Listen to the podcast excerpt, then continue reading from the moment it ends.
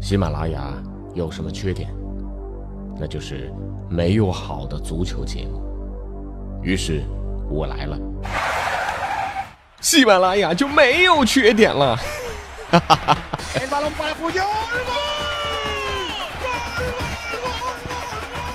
我是俊君，喜欢足球，听足球欢乐多。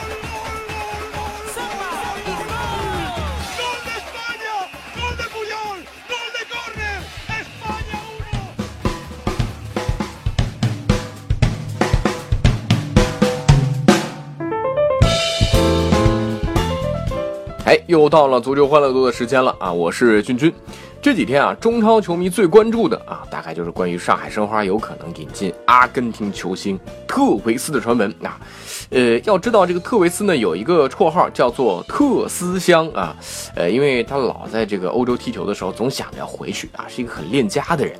所以呢，呃，如果按照这个逻辑来推的话，如果特维斯要能来中超，必定有两个条件，一个呢是博卡青年拿到一份无法拒绝的超高价的转会费报价，当然还有特维斯要拿到一份无法拒绝的超高价的天价年薪。咱们对比一下啊，上海上港给胡尔特的待遇啊，这个同城对手吧，这个两千万欧元的天价啊，税后的啊。那么特维斯对于薪水的期待值，大家想一想，应该会是多少呢？这个数字大家脑补一下啊。那不光是外援，国内球员的转会费现在也高的离谱。广州恒大之前宣布啊，这个原来北京人和的球员张成林啊加盟，转会费八千万人民币，那也有说超过一个亿的。这球员身价超过一个亿也不是什么稀奇的事儿啊，但对于一个中国球员来说，你说这身价过亿，那多少啊会会有质疑，对不对啊？呃，毕竟咱们中国足球水平在亚洲还是二三流的嘛。那而且啊，以张成林为例，二十九岁了啊，而且还不是现役的国脚啊，上个赛季还在踢中甲联赛，他，还因为伤病踢的比赛也不多啊。这个一亿的身价，你说是不是有点匪夷所思？这个一亿元意味着什么呢？一九九四年甲 A 联赛转会标王黎兵的转会费六十五万元啊，按照现在啊整个中超联赛标王在短短二十二年里实现了高达一百八十多倍的溢价。哎呀，这你说都说买房子挣钱啊，哎，这个现在发现这买人才真的挣钱。呃，这个特维斯最终要花申花多少钱，这还不知道啊。但是随便想想啊，这个给大家算一算，不算转会费，光年薪你得比胡尔克高吧？啊，至少税后两千万欧元。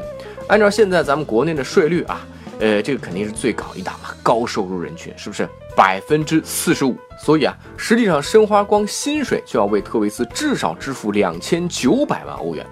那特维斯从尤文转会啊，家乡博卡青年的转会费是多少呢？五百万欧元啊，我们保守估计申花转会费一千万欧元，那那至少。那么不算赢球奖金啊，申花为特维斯一个人大概要付出至少三个亿人民币的代价。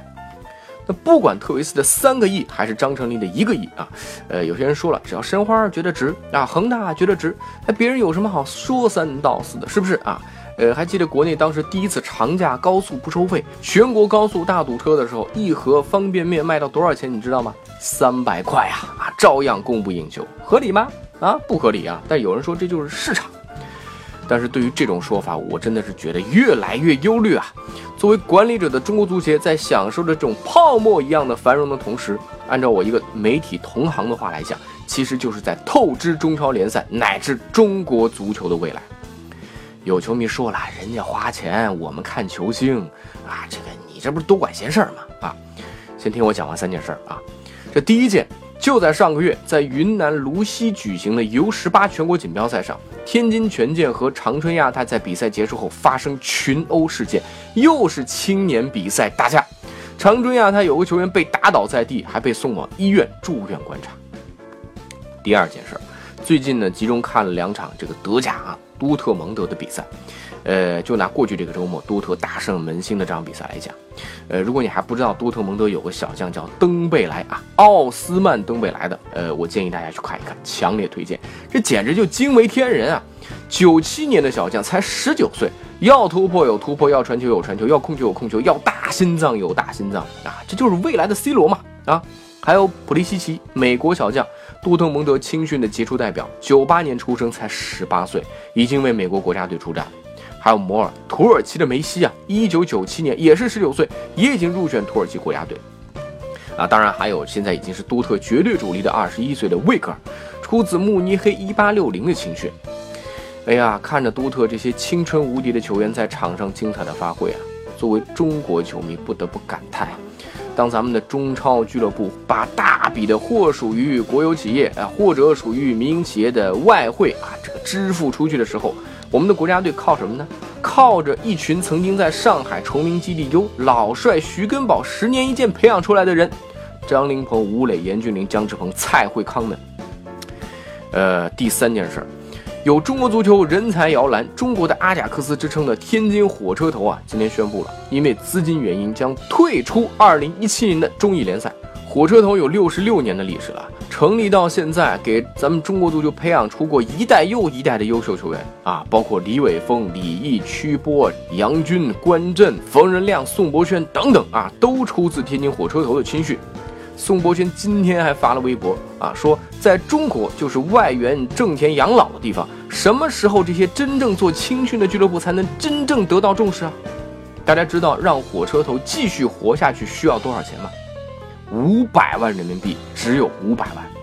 现在再倒回来说，恒大这一个亿，申花这三个亿，中国足协今年请里皮花的这一点五个亿，这一亿、一点五亿、三个亿，什么概念？我算给你听。可以养活二十个、三十个、六十个火车头，光这三笔钱能够养活一百多个火车头。根宝在崇明的这十年啊，靠贷款维持啊，前后花了几千万。这三笔钱足够徐根宝再搞十个上海东亚。我们会出来十个张琳芃，十个吴磊，十个严俊凌，一百个李玮峰，一百个李毅大帝，一百个冯仁亮和宋博轩，是不是很震撼？中国足协，你难道真的拿不出五百万来补贴一下？这样一支真正为中国足球输送过众多足球人才的青训俱乐部吗？在去年国务院办公厅发的《中国足球改革发展总体方案》当中啊，对于俱乐部人才的引进和薪酬管理规范都有着非常明确的要求。遗憾的是，中国足协不作为。你说啊？规定年轻选手在俱乐部的配比、本土青训的比例、上场的硬性要求、工资帽、高额转会费，对于培养过这名年轻球员俱乐部的补贴机制，这些很多球迷都能想到的措施，足协做了吗？从来没有。两千年德国队兵败欧洲杯小组赛，当时只拿了一分被淘汰，那是史上平均年龄最大的德国队，里面有卡恩、莱曼、巴拉克、杨克尔、比尔霍夫、马特乌斯。这支球队里唯一二十三岁以下的只有戴斯勒一个人。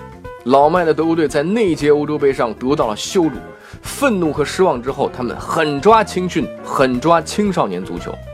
到了十四年之后，二零一四年夺得世界冠军的德国队，有七个人是二十三岁以下，七个人在二十三到二十五岁之间，其中有六个球员是二零零九年夺得 U 二十一欧锦赛冠军的成员，而格策穆斯塔菲是代表德国在二零零九年夺得 U 十七的欧洲冠军的成员。说到这里，我们到底需要的是什么？是特维斯，是里皮，还是火车头呢？我相信球迷心目当中都有属于自己的答案。好了，以上就是我们今天的足球欢乐多，我是君君，可以在微信公众号里搜索“足球欢乐多”，微博搜索“足球欢乐多 FM” 啊，足球欢乐多的 QQ 群是幺七七幺六四零零零零，我们下期再见。